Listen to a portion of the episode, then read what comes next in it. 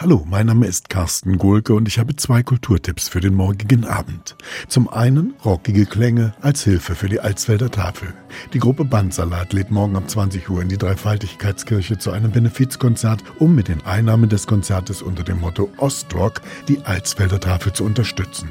Jürgen, Nico und Dennis von der Rockformation Bandsalat. Ja, für uns ist das eine Herzensangelegenheit, die Alsfelder Tafel mit unserem Konzert zu unterstützen.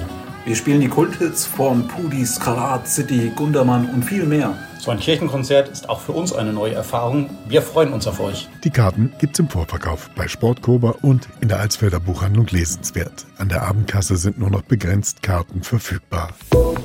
Sich einfach mal wieder richtig verzaubern lassen, das ist möglich. Morgen ab 20 Uhr in der Stadthalle Bebra. Mello, so heißt der Magier, der augenscheinlich alle Naturgesetze außer Kraft setzen kann. Er ist deutscher Meister der Zauberkunst und stellt deine Welt auf den Kopf.